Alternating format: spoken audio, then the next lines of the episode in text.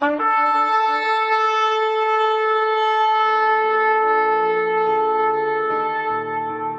拜是本分，敬拜是机会，敬拜是恩典，敬拜是与神共享天伦。齐来敬拜。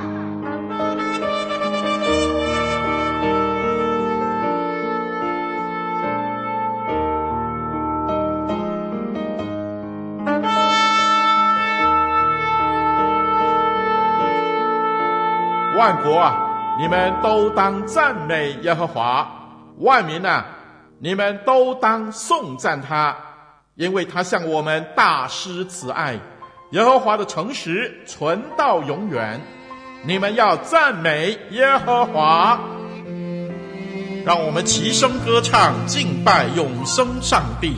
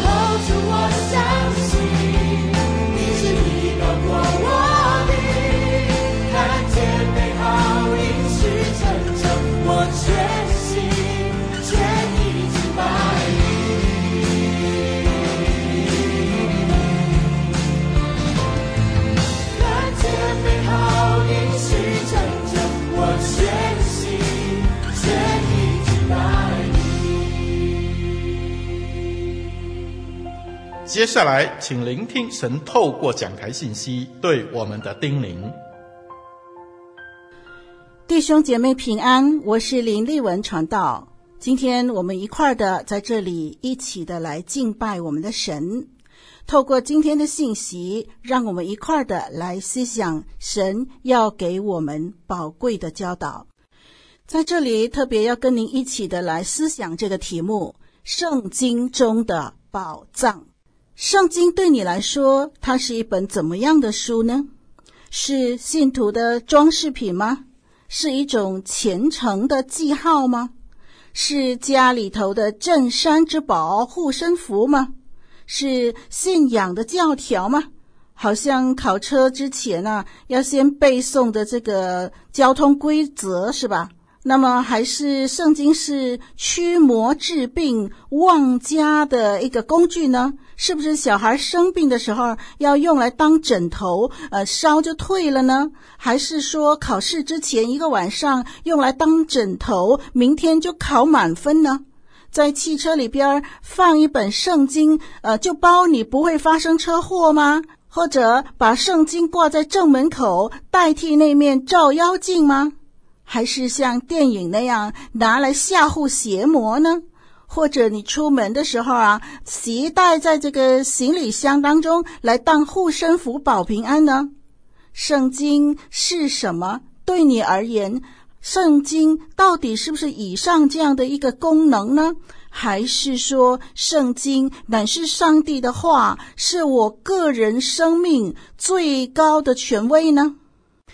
圣经提摩太后书三章十六节、十七节这么说：圣经都是神所默示的，于教训、督责、使人归正、教导人学义，都是有益的，叫属神的人得以完全，预备行各样的善事。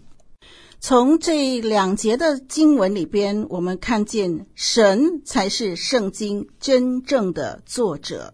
有人批评基督徒说，整天高举圣经，因为一般的人啊，对于任何的研究都必须参考许多方面的资料。但是为什么基督徒整天只高举圣经？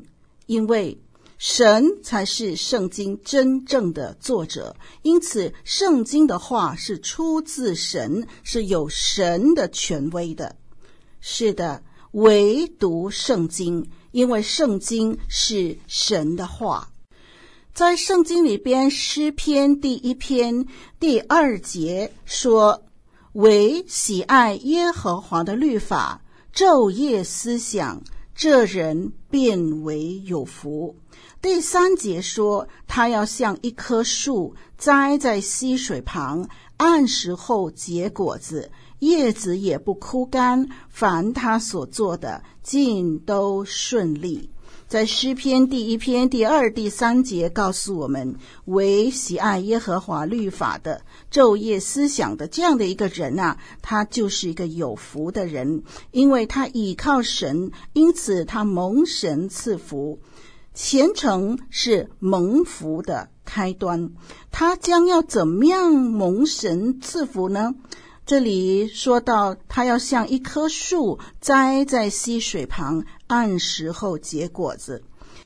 一棵树能够健康的长大，按时候结果子，它的果子，它的绿荫能够造福人类、动物和禽鸟。它的叶子也不枯干，因为它一直在溪水旁。圣经进一步说，凡他所做的，尽都顺利。我们再看诗篇第一百一十九篇，诗篇第一百一十九篇第十一节说：“我将你的话藏在心里，免得我得罪你。”在马太福音二十四章三十五节说：“天地要废去，我的话却不能废去。”是的，圣经是上帝所默示的，圣经的作者是上帝。我们要看重神的话语，看重圣经。进入二十一世纪的今天，科学推翻不了圣经。反而，许多科学理论如果不符合圣经，这个理论必定站不住脚。科学的书籍不断的修正，一般上第二版修改了第一版，因为第一版有错；第三版又修改了第二版，因为第二版还是有错。美其名呢，日新月异，其实是天天改错，天天修正。但是圣经从古到今只有一本原文，圣经从来没有修正过，从来不用增加或减少。神说了就不改变，神说完全了、完整了、完美了，就真的完全、完整、完美，不需要修改。科学的书籍不断的修正。我们也看见科学书籍分门别类，每一科有每一科的书籍，比如说动物类、植物类、星球类，各种程度有各种书籍，各个时代有各个时代的书籍，每一本有出版、再版、三版、再版、修正，每一版修正，没有一本科学书籍能够适合每个时代、每个阶层。但是只有圣经可以。圣经虽然只有一本，原文圣经只有一版，却能够适合历世历代各种程度、各色人种，适合男女老幼各种学历的人，而且百读不厌，研究不尽。我们看见科学书籍不断修正。第二，科学书籍分门别类。现在我们再来看第三点，科学产品天天改良。这证明了科学产品不是完美的，但是神所造之物无需改善，同时都是人类生存的必需品。想想看，阳光、雨水、空气，这必需品不是人的手制造的。如果不是神预先为我们预备，我们即使用全世界的钱去买阳光、雨水、空气，也买不到啊。第四，科学定律不如圣经可靠。科学定律如果不跟圣经吻合，就站不住脚，不久就会更改，一直改到跟圣经符合，才不再改。打个比方吧。在好几百年前的科学认为地是平面的，直到哥伦布发现新大陆以后，才证明地球是圆形的。但是这个事实，圣经在五千多年前已经提过了。在圣经的约伯记三十八章十四节说：“因这光，地面改变如泥上印印。”这句话说明了地球是圆的。这句话在约伯记出现，那是在公元前三千年，距离现在五千年的时间。还有一句话，以赛亚书四十章二十二节说：“神坐在地球大圈之上。”这个也说明了。地球是圆的。这句话记载在圣经里边，以赛亚书的时候是在公元前八百年，在科学还没有发现地球是圆的时候，圣经早就记载了。从前科学家以为风是一种能力，不是物质，但是好几百年前，伽利略才发现风是有重量的，是可以用秤来称的。大家认为这是一个大发现，但是圣经早在约伯记写明了，在约伯记二十八章二十五节说要为风定轻重，风是可以定重量的。刚才我们说约伯记是公元前三千年左右的这个记载，所以我们看见。科学家要好几百年前才发现风是可以定重量的，但是公元前三千年，上帝透过他的启示，早就告诉我们风是可以定重量的。好，那么我们看第五点，科学没有办法预知未来。由于科学的发达，人以为再过几百年就要进步到一个地步，人类能够解决一切不能够解决的难题，就能够明白一切不知道的事情，就幻想着可以创造生命，能够知道未来。其实，科学家不但不能知道几千年后将要发生的事，就是几年、几个月、几天之后自己要遭遇什么事。都不能够掌握啊！一个大科学家，他可以发明太空船，飞到太空去探险，但是却没有办法预知明天自己是不是还活着。一个大医生能够发现各种细菌，却没有办法预知自己将会死于哪一种细菌病毒的手下。可是圣经却说明了先前是什么事，又指示了将来将要发生的事，而且绝对准确，毫厘不差。因为圣经都是神所默示的，圣经是永活神的道。圣经是一本怎么样的书呢？圣经是历史书，也是神的话。有研究宇宙万物起源与发展的宇宙史，有研究世界各国的建立、存亡、兴衰的世界史，有人类文明的起源、发展和演变的文明史。此外，还包括了艺术、音乐、政治、社会、建筑等等历史。更重要的是神救赎人类的救赎史。圣经除了历史以外，还是人类的救赎史，让每一个诚心读经的人可以个别经历这种圣经所启示的真理。由于圣经是神的话，是神要对每一个人说的话，所以圣经是人类生命中最高的权威。圣经里边有许多宝贵的应许，在一九五零年，《Times》杂志呢曾经做过一个统计，就是神在圣经中立下了多少个应许呢？《Times》杂志就统计了一共有八千个以上的应许。应许呀，就等于神开给我们的支票，时间到了就会兑现。这支票不会遗失，不会被盗用，不会过期，不会跳票，不必被扣佣金。我们可以在任何时刻、任何情况，按着我们不同的需要，去圣经里边选择适合的应许，好像在你有需要的时候去选择一个适合的支票一样。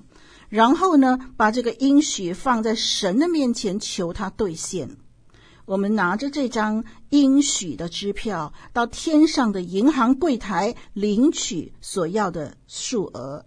天上的银行在哪里呢？只要你祷告，天上的银行就在你眼前。如何兑现这张支票呢？拿出你的信心，摆在柜台上就可以了。神留下宝贵的圣经给我们。刚才提摩太后书三章十六节说：“于教训、督责、使人归正、教导人学义，使人得以完全，预备行各样的善事。”叫人呢、因着神的话语呢，能够像一棵树栽在溪水旁，按时候结果子，叶子也不枯干。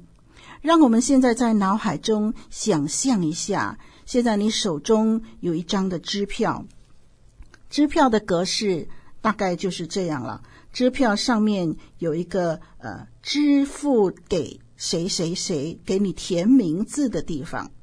所以你试试看，这张支票把你自己的名字填上去，然后支票的第二行呢，就是数额，对不对？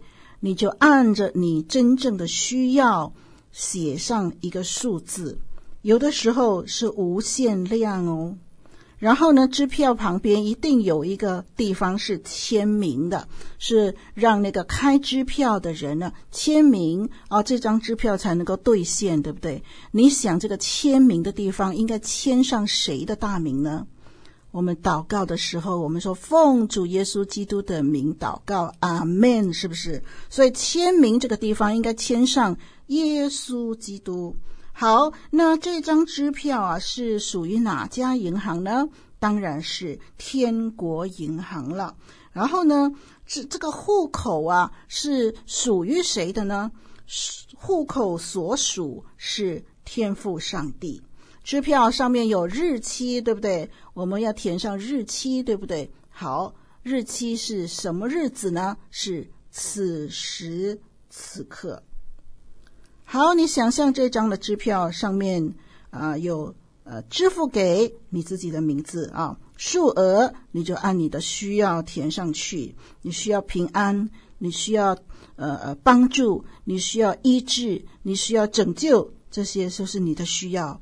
你的数额填上去，然后签名。你想象耶稣基督的名字已经签在上面，呃，支票上面是印着。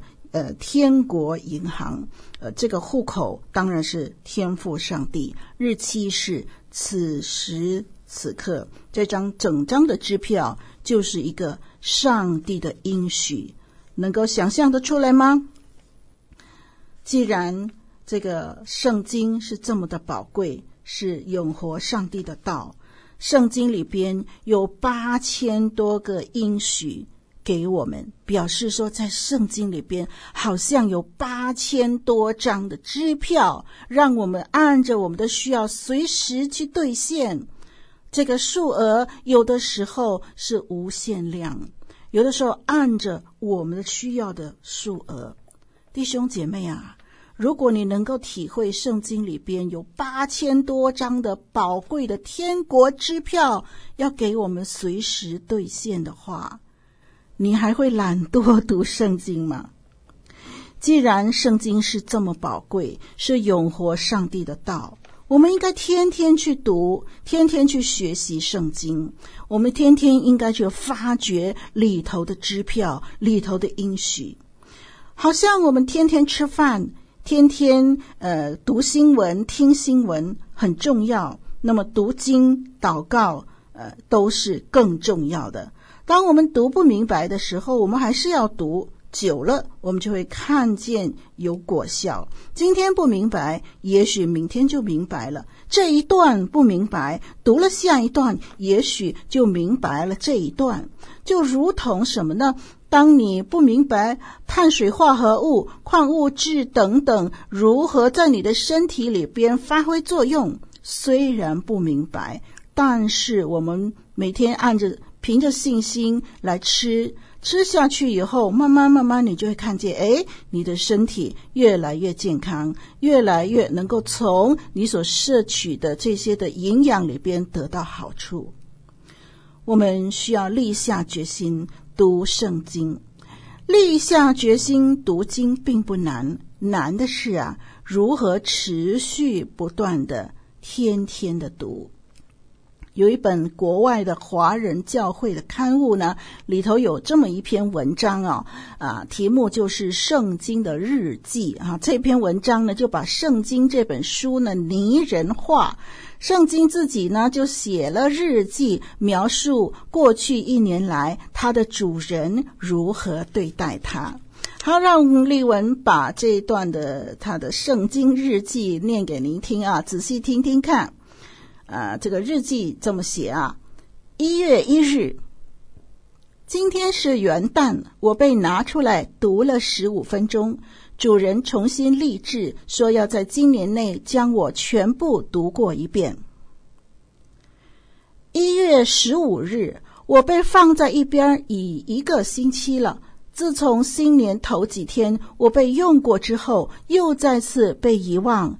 看来主人这次的新年励志又将失败了。二月七日，圣餐崇拜，我被带到教会，被翻了一下，是因为讲员读了许多经文。二月二十八日，家中大扫除，我被拿出来清扫身上的尘埃，仍放回原处。四月十一日。今日十分忙碌，因为主人要在教会发表言论，他要以我为发言的根据，以支持他的言论。五月九日，祖母来访，我再次投入祖母的怀抱，再次被人翻阅，再次被重视。五月三十日，我被带到教会，因当天主人要担任崇拜主席，他必须知道讲员要讲的经文。我被放在讲台上，觉得自己很神气。六月七日，主人的孩子出生，他在我身上翻阅，寻找有意义的名字，结果他将他的孩子取名叫约翰。七月四日，美国国庆，主人全家外出度假三天，将我放入行李箱中。七月八日，度假回来了，主人全家都玩得很开心，只是我不明白我在这次的旅程上的用途是什么。八月十九日，我再次被清理，这次被放在较显眼的地方。原来教会的牧师今天要来探访，牧师到了，他将我拿出来和牧师一同读了诗篇二十三篇之后，他将老花眼镜夹在书中，忘记拿走。九月二十四日，今天是中秋节，主人要读诗篇第八篇，才发现他到处找不到的老花眼镜在我这里。找到眼镜，他就欢喜莫名。十一月二十五日，今天是感恩节，全家大小团聚聚餐，吃烤火鸡。主人将我拿出来诵读诗篇一百篇，以示庆祝。十二月二十五日，今天是圣诞节，主人将我拿出来，在家人面前诵读路加福音二章八节到十五节，以示庆祝救主降生。十二月三十一日，主人又拿起红笔，在我身上画了一些符号。画上一个金句，可能又重新立志了。弟兄姐妹，你听得出这些的日记之间的关系吗？你可以看得到，这个主人他找不到老花眼镜，是因为他根本就没有每天读圣经，所以老花眼镜夹在圣经里边，他在到处找老花眼镜，找都找不到。他没有去翻圣经，怎么会知道老花眼镜夹在圣经里头呢？我们看见许多人读经啊，都是这样的，都是如此对待圣经的。你想想看，如果你的圣经会说话，会写日记，你认为他的日记内容是什么呢？还是说你到目前还没有自己的圣经呢？如果没有的话，赶快去买一本吧。现在的人聚会都不带圣经，却不会忘记带手机，因为他们认为手机更重要、更实际。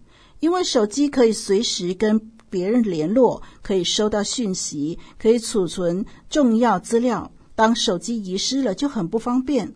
但是，手机不见，资料遗失，这是算小事啊！神的话语如果不藏在我们心里，失去了神的话语，我们的生命就会出问题，我们的方向就会出问题呀。有一本书，书名是《圣经特工队》，作者叫安德烈，内容是记载这支圣经特工队用各种方法把圣经运送到共产国家里去。过程中要经过共产国家的关口检查，如果搜到有圣经，就会被没收。上帝用各种奇妙的方法，让他们顺利过关，把这个宝贵的书送给那些饥渴的信徒。当他们把圣经带到东德的时候，有一对老夫妇看到了圣经，激动地互相拥抱哭泣。还有一段写到，一个教会的牧师在讲道的时候，他必须向会友借圣经，因为他没有自己的圣经。在共产国家，要获得一本圣经是非常困难的，即使拥有圣经，也随时会被抢走、被没收、被烧掉。我们生活在一个自由的环境，我们很难想象有人会愿意从西伯利亚走两千公里去参加聚会，只为了神跟他说到那边会得到一本圣经，因为他来自一个没有圣经的教会。在中国文化大革命的时候，教会大受逼迫，宣教士被驱逐出境，信徒因为信耶稣而被抓，被关到监牢里，被劳改，被杀害。当时有多少人为了保护一本圣经，连自己的命都可以牺牲？你知不知道有多少带到中国的圣经被渴慕已久、喜极而泣的眼泪所浸湿？你知不知道为了保住圣经，有人把圣经逐字逐句的背起来，他们分工合作，分批的背诵起来，然后默写出来，流传出去，因为圣经被没收了。他们常常好不容易得到一本圣经的时候，他们就分批分工的来背诵圣经的内容。等到圣经被没收了，他们就把他们所背诵的再默写出来，以致他们继续可以读神的话。在文革时期，有播读圣经的节目，从创世纪播到启示录。每天广播，一共播了四年，让听众可以记录抄写。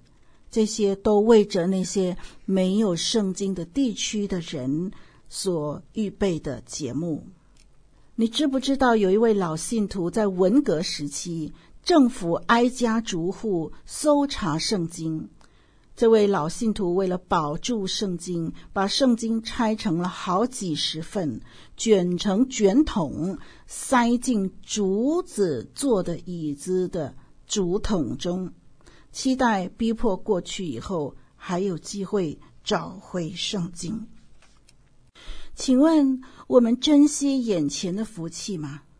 我们需要一本圣经是何等轻而易举的事。那么我们爱读吗？爱学吗？爱背诵吗？圣经是神的道，何等宝贵！因着圣经一句话，许多人度过了他生命中的难处，许多家庭蒙受极大的恩典，许多教会翻转过来。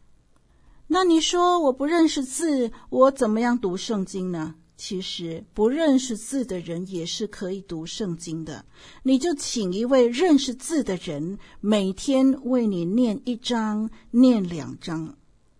我以前也是每天读经给妈妈听，妈妈认识字不多，所以我每天陪她灵修，我就是跟她一起读圣经，读经给她听，同时解释给她听。诗篇第一篇，我们刚才读的经文告诉我们说，这棵树要栽在溪水旁，按时候结果子，叶子也不枯干。溪水。就代表神的话，神的话支持着我们的生活，我们的生命，使我们生命丰盛，使我们的侍奉可以看见果效。如果不是以神的话为根基，侍奉是没有意义的。一个真正侍奉神的人，必定看重神的话，因为他侍奉的对象是神。假如他一方面很热心侍奉，另外一方面对神的话产生不了兴趣，读圣经的时候打瞌睡，听到的时候觉得枯燥乏味，那么他的侍奉肯定是有问题的。假如我们可以为教会的事工忙得团团转，一方面却不看重神的话，那我们不是真正在侍奉神，我们只是在满足自己的工作狂。侍奉的根基必须建立在神的话语上，侍奉才能够继续下去。没有这个根基，就经不起失败的打击；没有个人读经灵修的热心，就经不起环境的诱惑。让我们立志，愿意每天付出时间，付上代价，好好的读神的话语——圣经，因为它里头有丰富的宝藏。我们读圣经、背圣经、使用圣经，以致我们可以步步稳妥，天天蒙福。不是生命中不再有风浪，而是你可以在风雨中昂首阔步。笑看今朝，笑傲江湖。我们祷告，天父，我们感谢你赐下宝贵的圣经给我们，好让我们从圣经当中可以认识真理。我们不晓得如何读圣经，求你教导我们读经，好让我们每一次都从你的话语中能够得到。教导得到引导，以致我们的生命更加的丰盛。让我们把你的话藏在心里，免得我们得罪你，免得我们行差踏错。求主与我们同在，让我们胜过身边许多拦阻我们读经的事物，胜过我们内心的软弱。让我们每天真是把其中一段时间分别为圣，在你的话语上扎根成长。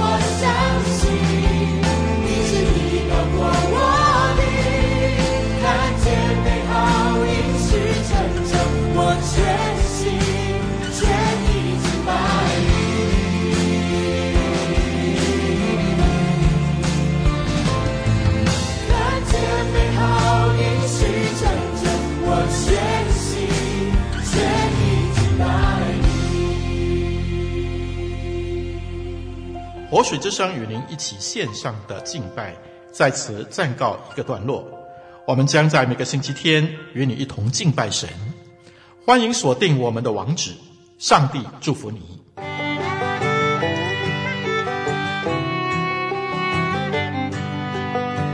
相约下个主日，齐来敬拜。